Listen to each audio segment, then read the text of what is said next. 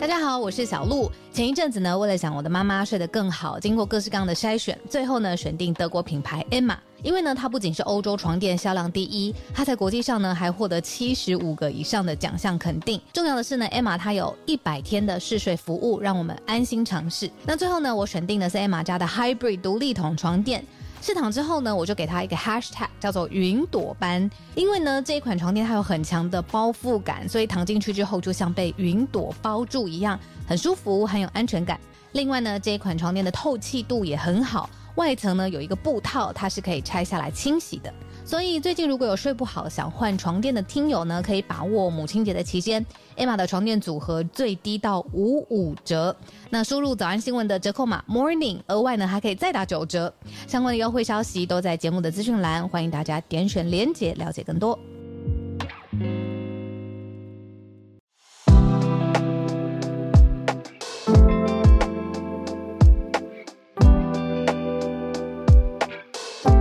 小鹿早安，大家早安。嗨，早安！欢迎大家来到今天一月四号星期三的全球串联早安新闻。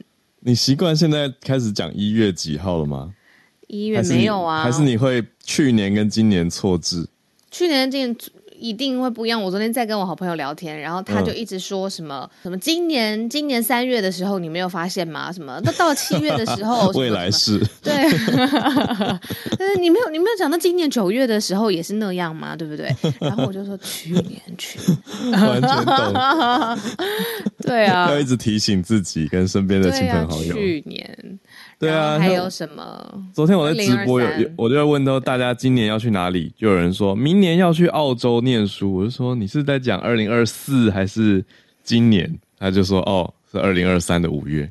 然后我又觉得过年是不是要真的到过农历年才真的是有那种去年一整年送旧的感觉？还是其实就是一月一号就有了，这种元旦就有了？我。觉得一直到了农历才会稍微比较习惯，在讲的时候是今年。对对对哦，对对对对，今年二零二三年一月了。对，就是你要大家十二月三十一号过到一月一号，瞬间全部可以改口成今年是正确的二零二三，好像有点强人所难。对啊，这个要给大家一些时间适应。我觉得会不会全人类、全世界的那个时间感都坏掉了？就是因为疫情以后。就是比没有像以前那么精准敏感，就觉得没关系，松松的也还可以。好像有这样子的的状态，就是 birthday 啊。对啊，疫情以后啊，疫情以后就必须要回归正常了。然后，但是时间感还没有回归正常，慢慢来。对，讲到这个的，我我自己最有感的点是，疫情之后，我手机拍自己跟亲友照片变少了。我我觉得啦，就是应该说日常的照片变少，因为很多的事情都在网络上发生。那你说我们做节目啊，也比较没有照片，然后开线上会议也比较不会习惯去拍照存档，就可能很多截图都丢在电脑里面吧。嗯，对，可是比较没有生活照，嗯，就是变成说要出出游或是活动的时候才会特别去拍摄。嗯嗯嗯。这是很有感觉的，所以有时候也会觉得，哎，那是礼拜几啊？就回想起来，好像都是在线上会议，那个实实体感会变少。嗯嗯嗯，哦，所以地理位置、物理位置跟时间感都不太一样了，位置感跟时间感，对，我觉得真的不太一样。我就不说我的手机最近有多。里面的照片有什么变化了？我真的就不说了。你照片应该是还蛮多的吧？我我等着，我等着我周五跟你拍照。对我等着我周五跟你拍照。大家有在社团看吗？还是好了好了好了，失去视觉，害怕，我真的好害怕。哎，我到现在真的还是会收到那种 hate message 啊。对啊，但是我后来我就已经就是。我后来也不会点开了。我说真的，那他就是提醒我，就说就是要要要平衡嘛。然后我的确就是，我也不能每天都说这件事情，对吗？你没有啊？我觉得你 大家大家评评理啊！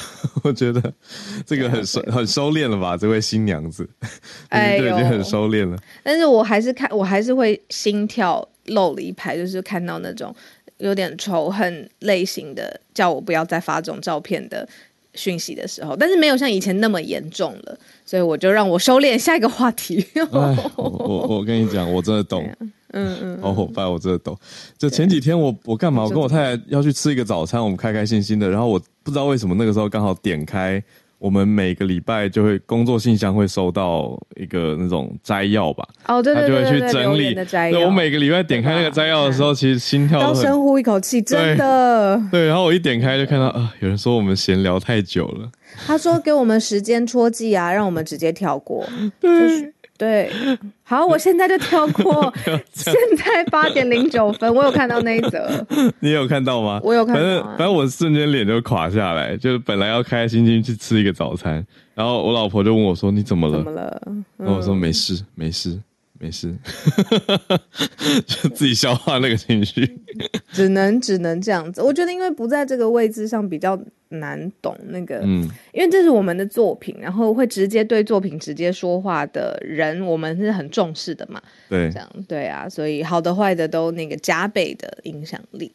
对，因为对，真的，就我我觉得真的不是一种什么啊，跟大家抱怨什么啊，什么做节目很辛苦什么，不是这种角度。看重是你对你因为重视，而且你也知道对方留言也是他重视，他才花这个时间去留言，只是他的方式会让你情绪上、情感上不那么舒服。上下下的。对，那你也知道他应该是好意，他想要提醒。那可能当他当下情绪也不一定好啊，就留言者他当下可能有一些别的想法或感受。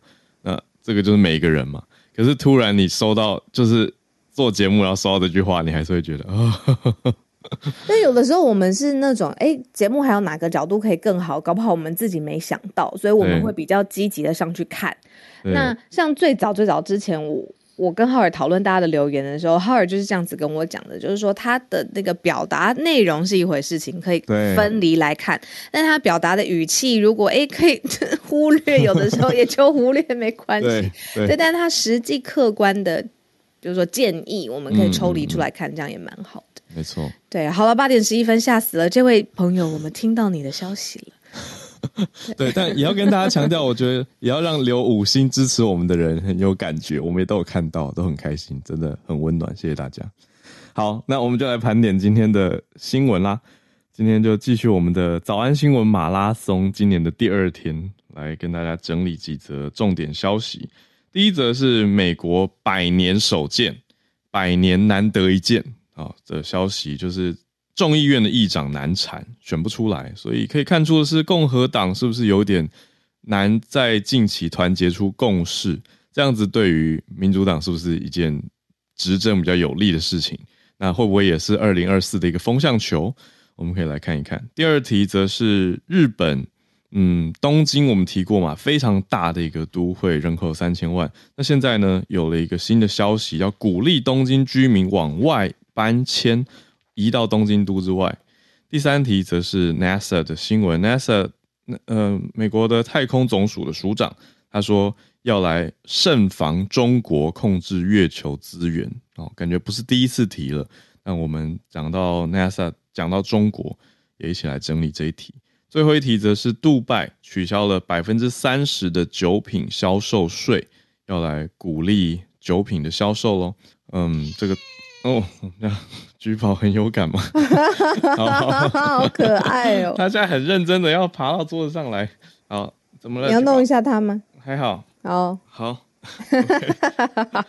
他是想要顺便我顺便跟他聊一个社群的冷知识吗？就是越南越南的十二生肖，对，越南十二生肖没有兔子。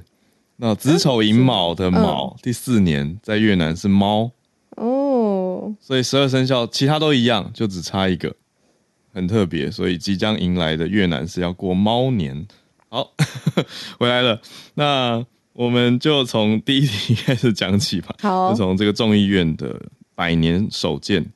哎，大家知道，就是其中选举之后啊，我们有说，就是新的这个呃选出来的议院的代表啊，众议院的这个代表啊，就已经新上任了嘛。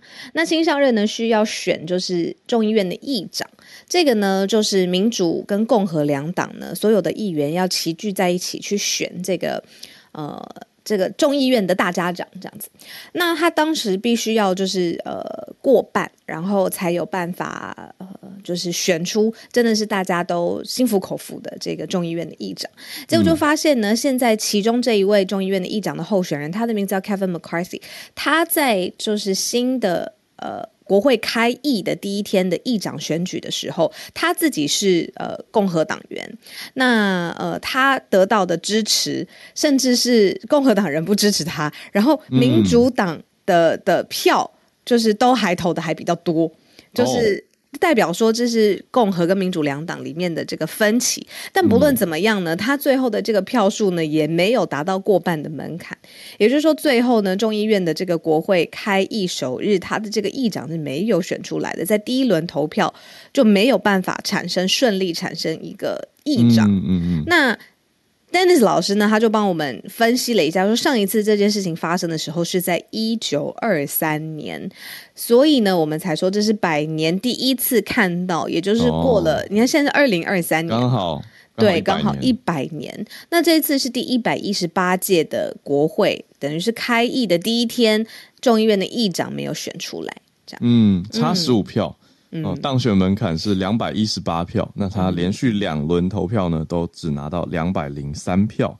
嗯，那主要是什么问题？是共和党党内极右派的势力，嗯嗯，提名的是其他人，他们提的是 Andy Biggs，嗯，是呃众院自由党团的主席，那是由希望由他来来担任这个议长，来挑战麦卡锡了。嗯嗯嗯。那 Kevin McCarthy 就是他自己是共和党的成员嘛，共和党的一份子。但是呢，现在他自己的票，就是连共和党给他的票都没有比民主党给他票来的多。那所以呃，就有几种分析，就是说，一来很明显的看到两党有很明显的僵局，还有分歧非常严重，也没有办法轻易化解。再来就是说，共和党目前的团结程度，我们也可以看得出来吧？就是他如果够团结，要推同一个就是 Kevin McCarthy 当议长的话，他自己全部党内的自己。同声一气就直接第一轮就会过了，但这没有。那众议长没有产生，它会发生什么样的事情呢？比如说，所有的正式的议事规则，呃，没有办法正式的安排，委员会跟议程都可能受到一些影响。所以，这个是在美国其中选举之后，你看他议员组成，国会议员组成，可以看到现在政坛的。呃，一些大的方向，例如说两党意见分歧，还有共和党的领先，他的领先也不代表是团结一致的领先，这个是我们可以看到从议长选举得来的结论。嗯，对啊，麦卡锡他也在试着去做出一些协调，可是最后共和党员还是没有团结，就是最后大家意见还是不一样，特别比较保守派的或极右派的，还是认为说议长要再做出更多的。改动啊，有极右派，比如说他们就要求说要恢复一位议员就可以提动议的规定。那过去这个规定常被拿来要求要要挟议长嘛，所以这是在一九年 Nancy Pelosi 他拿下议长宝座之后修改掉的规定。他是说只有党团的领袖才可以提出罢黜议长的动议，但是共和党的极右议士有提出希望可以保留这样子或改回去。这样子的规定或这样子的权利，嗯，可是目前还没有做出这样子的让步啦。那麦卡锡也，这是其中一个原因，让他没有办法，嗯，聚合到共和党内所有的支持。嗯嗯嗯嗯嗯，理解。嗯，所以还要再选，还要再看下去。这就是看到，嗯，重新回来上班的众议院，目前还没有选出议长。嗯。好，那这个是第一题，我们看一下美国政治圈现在发生的消息哦。然后呢，接下来我们来聊聊跟我们靠近比较近的。那这个政策还有他花的钱，我必须说看到的时候也是觉得哦，真的是算有决心，这是给我的感觉了。在讲什么呢？日本政府呢，他很希望大家不要全部，还有人口啊、家庭啊，不要全部都集中在东京首都圈。嗯，那他希望人口平均分散的想法呢，他就透过钱来奖励这件事情。所以呢，他鼓励民众搬到现在可能会说，哎，比较老化啦，或者是比较没有那么活泼、比较没有那么热闹的东京首都圈以外的地方。嗯，那他补助。愿意这样子的家庭，还有每个小孩提供是大概新台币二十四万元的补助，去扭转这个地方人口呃慢慢减少啊或萎缩的这个趋势。而且这个二十四万其实它不是一步的，它是在这个政策之后就加码到最后，现在他愿意给家庭还有每个小孩二十四万元，只要你愿意搬出去，那这个是。之前他是提供呃的金额还比较少，那是嗯嗯嗯，在今年四月的时候会开始推出这笔二十四新台币二十四万元的这个奖金，对啊，那之前本来寄出的是三十万日元的搬迁费用，对，今年要新推出的是变成一百万日元，就是小鹿刚刚讲的那个二十四万台币，嗯嗯嗯嗯，哦，是针对给每一名小孩哦，所以家里如果两个小孩的话就都有，对呀，嗯。那就是说，呃，除了这个三百万日元、二十四万新台币的这个财务的支援之外，现在日本政府已经向你看东京二十三区嘛，还有周边的通勤的地带，像埼玉县呐、千叶呀、神奈川呐，这些家庭已经提供了这笔补助了。所以就是说，呃，你家庭你必须要申请，那申请你搬到首都圈以外，但是呢，如果你是东京边界的山区。还是有现金的补助，就是你要透过申请，然后让他透过判断这样子。反正呢，他这个宽松或奖励，然后再加上就是呃金额，我是觉得二十四万算是有心，很有感，对吧？对，有感就算有心。那反正家庭要提出申请，现在就是这个非常努力集中火力，希望大家不要一直集中在东京的二十三区了，好放到周围的地方，然后让人口可以平均分布。嗯，就是虽然说。日本的物价比台湾高，可是一个小孩你这是多少？一就是一次性的嘛。嗯嗯，对他提供给你这样子的补助还是很有感觉的。那他是希望搬搬出去至少五年，呃，有规定啦，就是有一些有一些相关的补助规定。嗯，比如说有人他可能会想说。啊，我先领完要再回来等等，可是现在规定是要住在新家至少五年，嗯嗯，而且其中一名家庭成员他要有工作或是打算开创新事业。那如果你在五年之内没有住满，你就搬走的话，你要归还现金补助。懂懂懂，它不能是一个。这个技术性的搬离只是为了技术性的拿到补助，这样不知道为什么我听到这个五年内如果你搬走要还钱的，我听了会有一种脑海中有日本综艺节目日综的那种感觉。哦，就是 就是你规则你这个挑战失败，然后就要归还这个现金。对不起，对不起，太太戏虐了。就是，但是。对因为我觉得这是代表日综在我们心目中是他对他的那个逻辑跟节奏感，是我们已经是互相影响的。我的脑海中已经剪接好了，你知道吗？就是那个字幕的效果，然后黑白的，然后什么西卡西，然后就挑战失败，然后必须归还西卡西。对，他的这个哇，那个节奏好鲜明。对对对，主要是也希望可以把小孩的活力带到外围。因为十八岁以下小孩的家庭是现在这个政府寄出这次主要奖励方案的对象嘛，啊就可以把 不要再洗卡洗了。总之就是让他们搬到外围。那除此之外还有其他条件的话，还有更多的补助。嗯，就加加减减，其实这不是加加减，加加总总还蛮多的。所以最后，如果你算最高额的话，有两个小孩的家庭去试算，最多可以达领到五百万日元的补助，就是刚刚那个二十四万台币乘以五，就一百多万台币。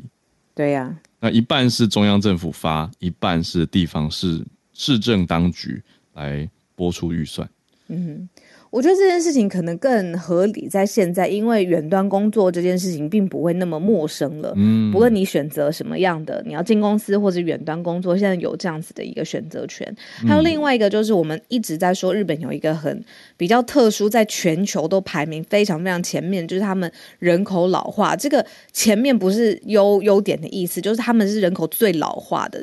那人口老化的状况之下，当然就是希望人口多一点流动，所以就看到这个是补助喽。对，那最后讲一下目前市民东京都民响应的状态。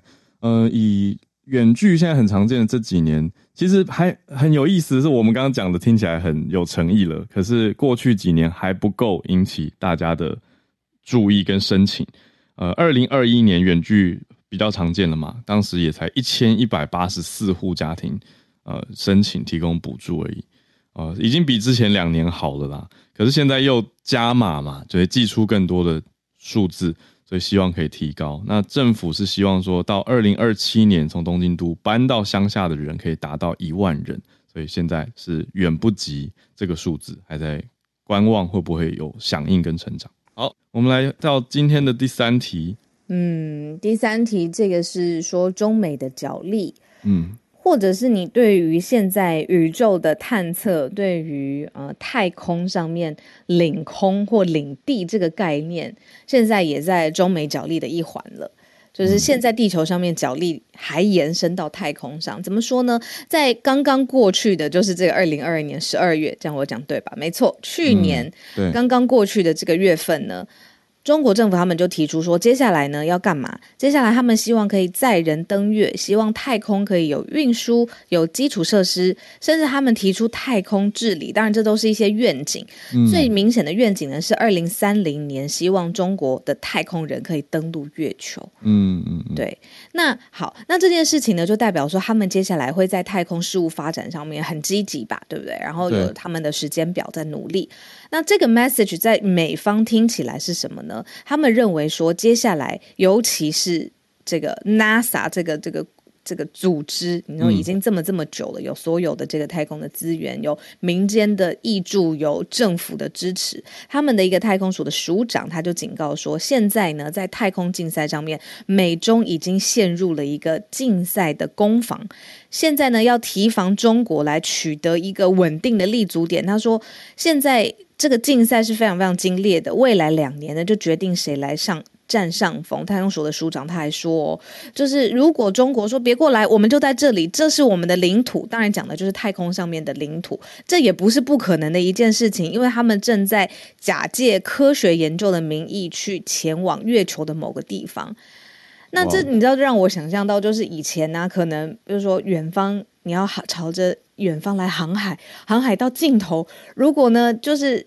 大家都会觉得会不会航海到海洋的尽头就掉下去了？但是他们还是，比如说有勇气朝去朝向这个海洋的尽头航海，航海到哎发现了一片新大陆，因为他们新发现，所以就插旗说这是我们的。对不对？然后开始了殖民啊，或者在上面新香料啊，或是在上面有着呃资源上面的攫取。那现在这件事情同样翻版平行的发生在太空的领空上面，尤其是月球啊，太空竞赛上。那这个是对 NASA 他们希望就是说要防控中国控制月球的资源呢。对 NASA 的署长他讲话讲的很明，Bill 呃，他叫 Bill Nelson，他就直接。说看看中国在南沙群岛做的事情，他认为会中国可能会把这样的做法延伸到月球上去，就是插旗占领土这样子的角度，因为已经看到中国很积极的在月球的南极建设一座自主月球研究站，那后年就要开始了，预计二零二五年就要展开，这是中国的第三阶段的计划嘛？那也做了很多相关的研究啊，样本回收任务等等等。所以，美国太空总署署长等于透过媒体对外喊了这个话。那要看的就是接下来美国跟中国在月球上面，看来中国是很积极的哦。可是美国比较担忧的点就是会不会有这种，嗯，你说国际政治的竞争太空化的状态，我们就要继续看。可是换一个角度，美国自己。这样不是也也占领了月球吗？就是对不起，我我突然换了一个想法，就是嗯，这就是虽然说起来好像中国会很积极的往外扩张，没错，可是美国它就是比较早啊，那先上去的，人人家就不能一起探索嘛？就是到底有没有办法谈成合作，可能会是接下来去看的点吧。但就是不免会把政府的一些作为延伸出去，让大家会担心，你说军事化或军备化。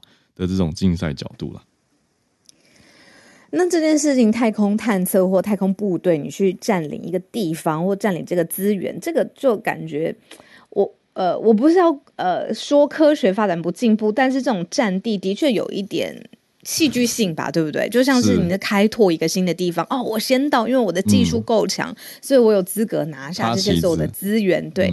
你看那个聊天室 James 就说 Netflix 有一个影集，上面说太空部队，当然这是影集啦。他说，呃，登陆月球之后呢，美国先插旗占地，但是美国的这个国旗后来就被中国队给撵过去。你看这个画面感，当然这是影编剧都写好了，对，没错，嗯，对呀，呃，但这个部署的确是，哎，拜托以后还有领地、领空，然后。太空垃圾，你还记得我们讨论过这件事情？嗯，那以后在太空制造的垃圾，谁要去处理？谁负责？对吧？对对呀。好，这个继续看下去了。你看，还有国际太空站啊等等这些题目，归属还有法规，我们之前开过这个题嘛，都还很有待继续去追踪，继续去看。对，今天选到最后一题是杜拜要来赚观光财了。那主要是看着很多地方都比较偏向解封开放，所以杜拜要来取消百分之三十的酒品销售税。嗯嗯嗯。嗯，那波湾各个大城市之间，特别是这些富裕的城市，也竞争很激烈嘛，都在抢观光客。所以杜拜这个举措呢，看来很有可能是想要去刺激观光。嗯。那他就是要推出这样子的措施，然后削减酒品的价格。但他临近的就是呃一个沙国，沙特阿拉伯的首都叫做利雅得，也在寻求吸引观光客还有企业的永续。那我们之前说这个世界杯足球赛，因为卡达办在卡达嘛，所以知名度大增。所以相关的，你知道这附近邻近的这些地方，其实现在知名度啊，还有旅游的欲望，其实都是非常非常高的。嗯嗯。所以，杜拜也跟着这一波世足旅游潮，其实也算是有赚到。因为杜拜在两个月前啊的统计呢，就是二零二二年的前十一个月，就已经吸引了超过一千两百万国际旅客在杜拜过夜。那是比前一年度二一年的同期两六百零二万，将近翻倍的成长。那等于是还没有把最后世足的路过客、过路客。哦，全部算进去，因为它只统计前十一个月，所以想当然尔，这是相对应的延伸。那本来杜拜的酒税是很高的，就是算下来，这是全世界数一数二贵的酒税。嗯，啤酒通常要价算下来是十五美元，就是一个 pint，就是零点五公升，这样算下来是要新台币四百六十块。喝个五百 CC 的啤酒，就是一罐台啤，这样就要四百六十块，这个税真的是很高哎。那我小小呼应一下，前几天因为刚从越南回来嘛，也观察到越南一月一号开始也把一些税加回去了哦，就是越来越多人出来呃吃喝玩乐，所以他们反而是酒的税本来就加回去了，那个所谓 VAT 就增值税百分之十，这个是一直在的。但是，一月一号开始，很多东西本来之前有降税奖励，本来降到百分之八，现在也回到百分之十，所以有要去观光的人稍微要知道一下这件事情。所以你看到各国的做法就不一样，像杜拜就是要降税来吸引更多人，会觉得啊酒没那么贵。可是相对的话，越南这边是稍微控制一下大家，不要太多人全部都出来餐厅吃饭，不一样的做法。我们今天礼拜三，对，没错，早科学的时间，待会才会进到全球串联。那我们就首先来邀请 SMC 的执行长 Snay 来跟我们分享。今天有一个很有意思、可爱的研究，嗯，呃，我觉得好不容易哦，就是世界上传说中不是传说中啊，大家公认难以受控的物种。除了猫狗以外，就是小婴儿也可以拿来做研究。早安，新年快乐，早安，新年快乐，新年快乐，早安，早早安，早安。对我今天想要分享的是可爱一点，就是在一个新年让大家有一个新的开始的感觉。嗯，对，呃，对，这个科学研究其实是在呃去年底，对，去年底就十二月底的时候，然后他们发现他们做的研究就是宝宝，而且他们的宝宝不是。呃，不只是一岁以下，他们做的是只出生十天的新生儿。哇，对，就是很勇敢。我觉得这群这群科学家，他们发现宝宝不是放在那边，他就会自己一直动来动去，自发性的，然后好像也没有什么意识，就是躺在那边就会动。然后这些动作，科学家发现是有意义的。就是这篇研究是发在一个蛮好的 paper，就期刊上面，叫做 PNAS。那它是东京大学的团队做的研究。他们发现啊，这些动作跟外在的环境有时候不一定有关系，但是这些无意识的动作其实是有意意义的，它是有一个生物学上的目的，这样。子嗯，对，嗯，所以他的意思是说，这些宝宝他们刚出生的时候，其实没有什么工具可以跟外界沟通，嗯，唯一的工具就是哭，就他饿了也会哭，嗯嗯累了也会哭，对。但是这些动作，就我们当然这些动作会引发外面的人、旁边的人一些关心他，对对，抱抱他，对他如果刚好伸出一个手，好像要抱你，你就会想要把他抱起来。对，但是对，但事实上这些自发性对宝宝来说，他是要发展他的感觉运动系统，就他自己在那边动，就是可以让他的大脑的感觉运动系统发展的更好。嗯，小 baby 就是常常躺着，你看到他就会。转头甩手脚踢脚，可是你不知道他在干嘛，你就让他这样子，对不对？对，因为呃，对你让他这样，但是你当然也可以呃，依照你想要的跟他互动，这样这样讲好奇怪，但 但就是他的这些动作，科学家以前就觉得应该是有一些发展上的意义，但是小朋友你很难知道他到底是为了什么要这样。就是如果我们想象一个实验室里的实验。我们要把小孩子绑起来，然后要对照组，对，然后比较懂，然后看看他有什么发展上的问题。但然后呢？太残忍，你不可以做这个实验。对，所以他们后来就呃发现，就是他们想了一个办法来做这件事情。他们先呃记录了十二个刚出生不到十天的新生儿，然后也找了十个刚出生呃三个月的小婴儿，他们把贴片。就是会记录他们动作贴片贴在他的关节的地方，然后就让他们动这样，然后动以后，他们就把这些动作记录下来，他们再把这些数值，然后依照这些小 baby 或是新生儿的呃记录下来的东西，在电脑里面计就是重新重组出他们的肌肉啊骨骼，等于用电脑模拟，模拟之后就把他们动作输入进去，然后他们就发现。当他们计算这些动作跟骨骼和肌肉的交互作用的时候，会看到它其实是有关联性，不只是在空间上跟时间上。会发现后来这些新生儿的呃这些 baby 的肌肉交互作用是根据他们之前那样的无意识的动来动去所发展起来的。哦，找到关联性。对，那这个发展其实很重要，就是这个发展它要。呃，完成的是叫做一个感觉的运动系统，英文叫做 sensory motor system。那这个系统，就你能想到所有跟感觉还有动作有关的，都是这个系统在管的。那感觉就包括也有知觉，例如说嗅觉、听觉、视觉、触觉这些。然后事实上，我们随时随地在做的事情都是用这个系统。举例来讲，你听到音乐声音会律动，你有时候根本就。呃，没有意识到，但是它就是一个感觉的输入，然后一个动作的输出。就好像你要拿一个杯子，你的眼睛会先看到杯子，你就无意识你就把手伸出，对不对？对，会会会。对，但是你并没有脑袋告诉你手说往右边伸，然后左转呃右转呃十五度，然后往下，像机器人这样，你不用。不会不会，直觉的。对，你就直觉，而且你要拿不一样大小的杯子，你手就会张的不一样，甚至嗯，不用看着它，你手就会张差不多大小，把它拿起来。哦，它它某个程度就是你的余光看到这个输入，然后你的动作就自动的把你的手变成一个可以拿杯子，而且大小一样的抓握姿势。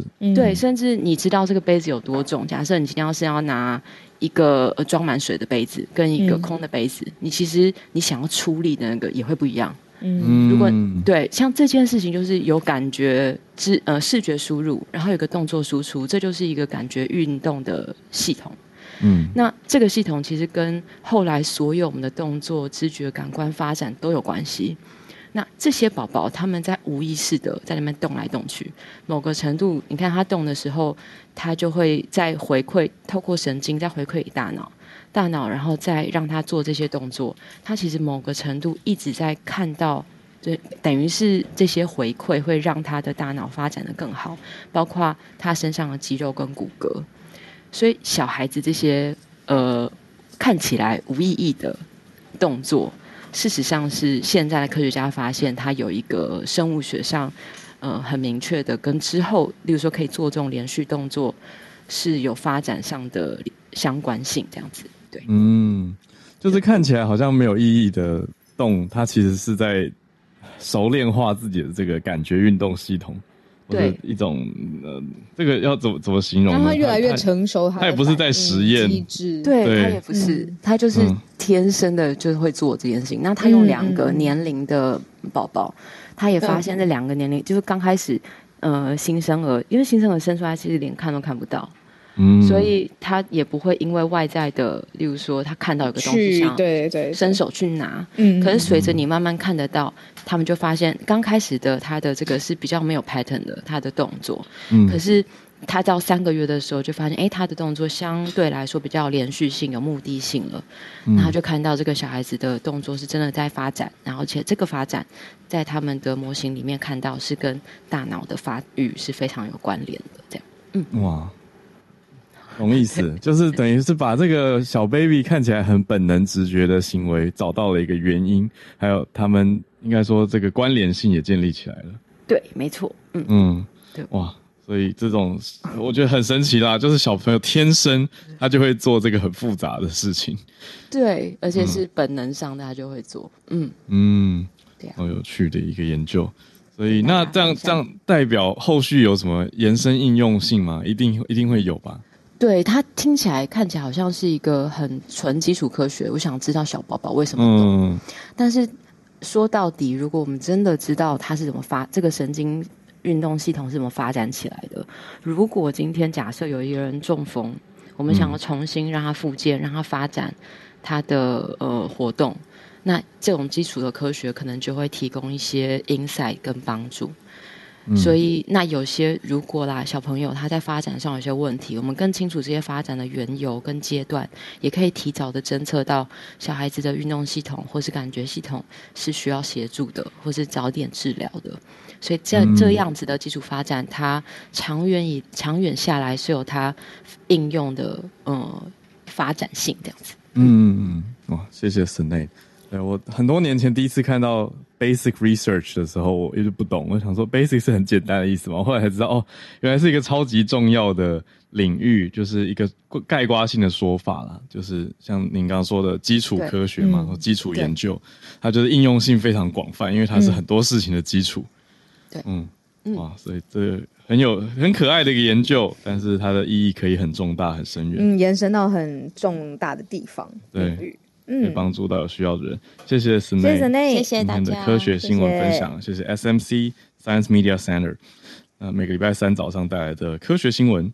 我们现在接下来就准备进全球串联的时间，来看看大家关注的题目是什么。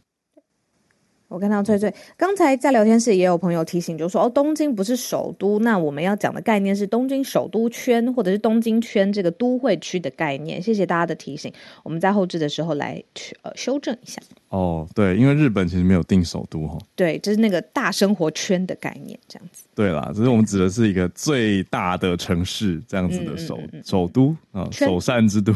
对，好，那我们来邀请来宾。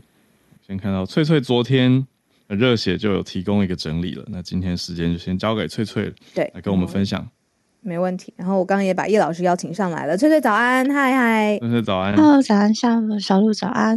呃，那个刚刚的报道啊，我记得我之前看新闻的时候，他是说总共是，如果是呃两个小朋友的家庭的话，应该是三百万日币。呃，我觉得我再确认一下，因为我我我自己有这我 memo 这篇报道。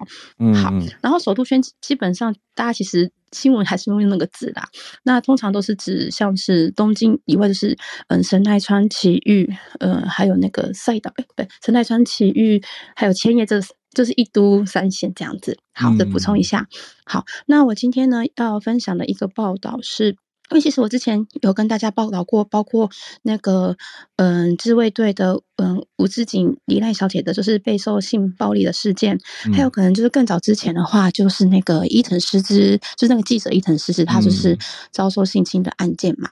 那嗯非常有趣的事情呢，他们这些就是受害者在召开记者会的时候，他们并没有选在日本记者俱乐部，而是选在所谓的嗯外籍记者。俱乐部举嗯召开这个记者会，那为什么会发生这样的事情呢？其实跟嗯日本国内的媒体他们所嗯根本的问题是非常有关的。好，那我先说明一下，什么叫做记者俱乐部？就是其实大家，嗯，外籍记者俱乐部啊，嗯，在台湾好像是翻成外籍记者联谊会，可是因为我觉得它是用 club club 这个字，所以哦，对对对，我还是用俱乐部好了。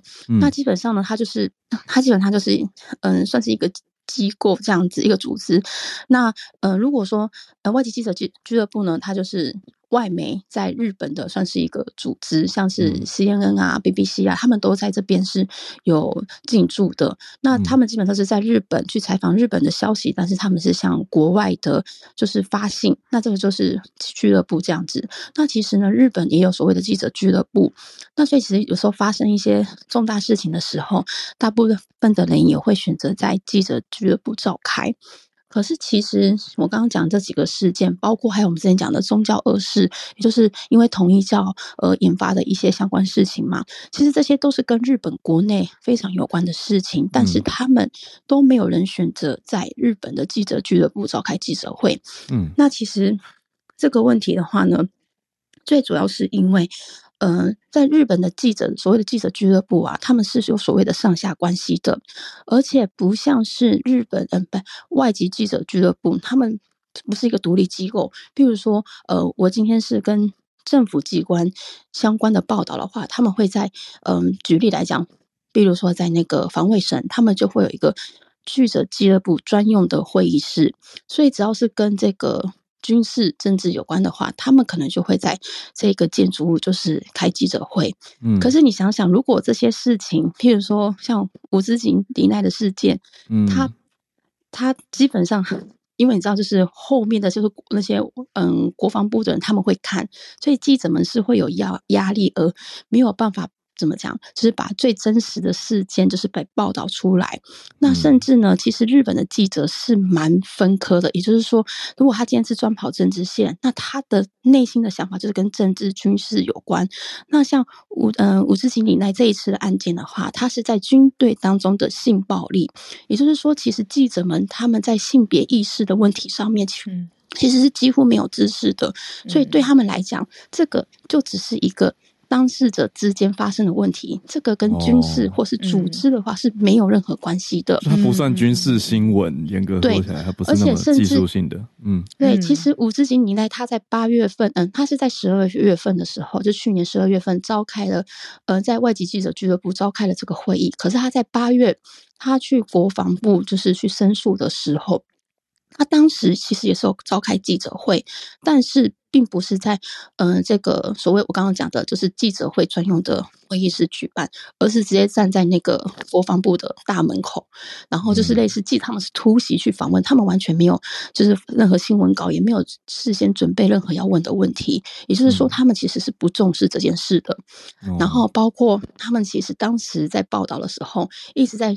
在讲说哦，就是这个五字型奈小姐不断被人家就是用下半身磨蹭，就是一直在讲那种比较新三色的事情，所以也是这些原因，所以让五字型奈小姐后来她也决定嗯不要就是在跟日本的记者，她反而是使用嗯外籍记者俱乐部来做发声。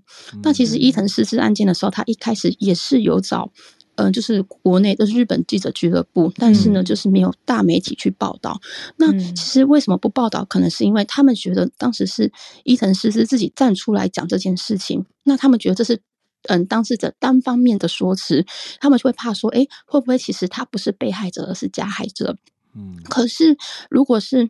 一般的国外籍记者的话，他们可能会去深度调查，嗯，但是日本记者就没有培养出这样的素质，而导致这个事件就这样子被埋没，所以伊藤诗织才会在后来全部都选择在外籍记者俱乐部召开会议。哦，好，那基本上因为日本的记者，虽然我们觉得记者是一个讲新闻自由，其实我们应该要去去。更去追究更多的，就是你要去挖掘。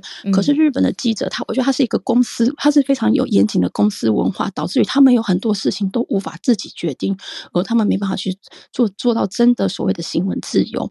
我觉得这个跟台湾好像不知道怎么说，有一点点像这样子。好，那以上就是我的分享，谢谢，谢谢翠翠。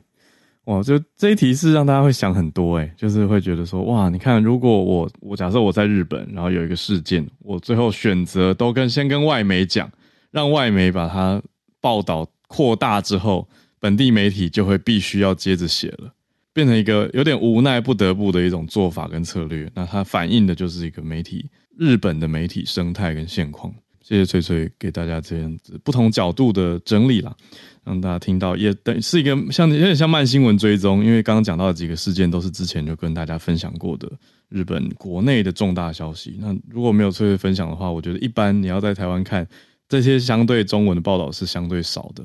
好，就是因为刚刚讲的这一切的系统性因素，也会影响到它对外传播，那我们这边的关注度跟可以接收到的资讯等等。我们继续连线，跟叶老师连线。老师早安，早，哈尔早，小鹿早。今天要跟大家分享的其实是台北市的新闻，就是因为台北市长蒋万安，就是说他在竞选的时候有说要提升生育补助，嗯，那他现在端出来的就是说比之前柯文哲的时候加了一倍。原来柯文哲是第一胎奖励两万，那他现在就是第一胎是四万，然后第二胎要四点五万。然后第三胎或以上是五万元，嗯，那当然就是说，目前是这个草案还没有正式通过。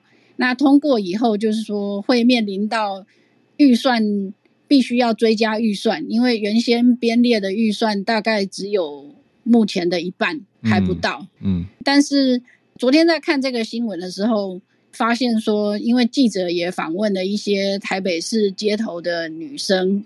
嗯，那他们的看法跟我也差不多，就是不会有人因为这个生育补助而去生孩子啊。因为不管是两万也好，或者是四万也好，其实这些钱都只是杯水车薪。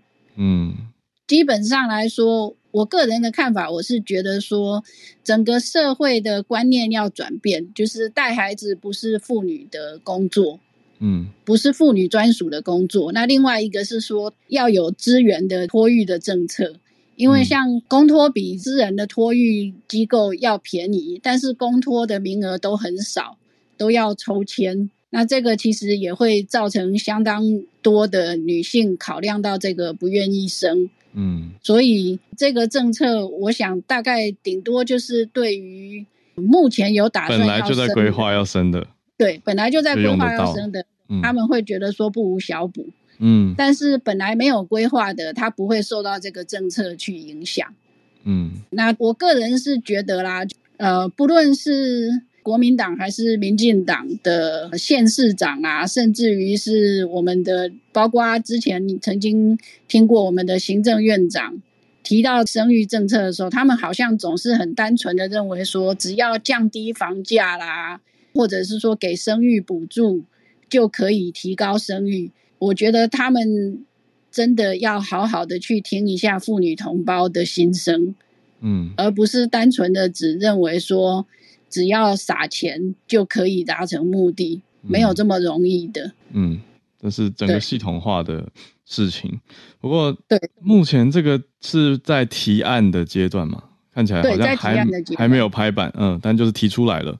嗯，所以应该也有可能还会再有变动跟调整。不过叶老师讲的这个是很实际啦，就是一个整个系统化的东西。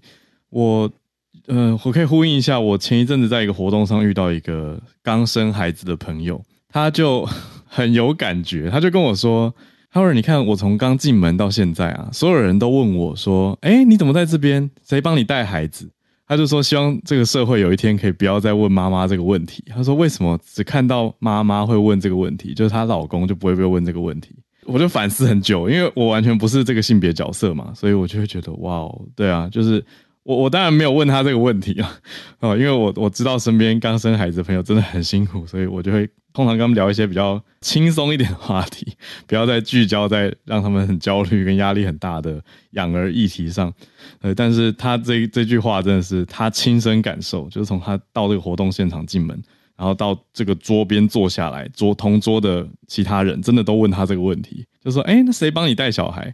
其实就是叶老师刚刚讲的那个啊，就是预期说，好像养孩子是妈妈的责任，这个还是社会很普遍的一个基本预设，那是要去调整的观念，因为真的不是单一一个人的责任。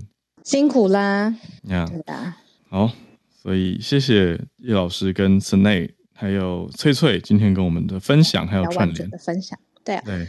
好，那现在时间八点五十四分，我们节目就到这边稍微告告一个段落。然后出门的时候真的注意一下今天的温差，然后气温的变化。那明天已经来到一周星期四，又要接近尾声，第一个 周末又快要结束，又要来了。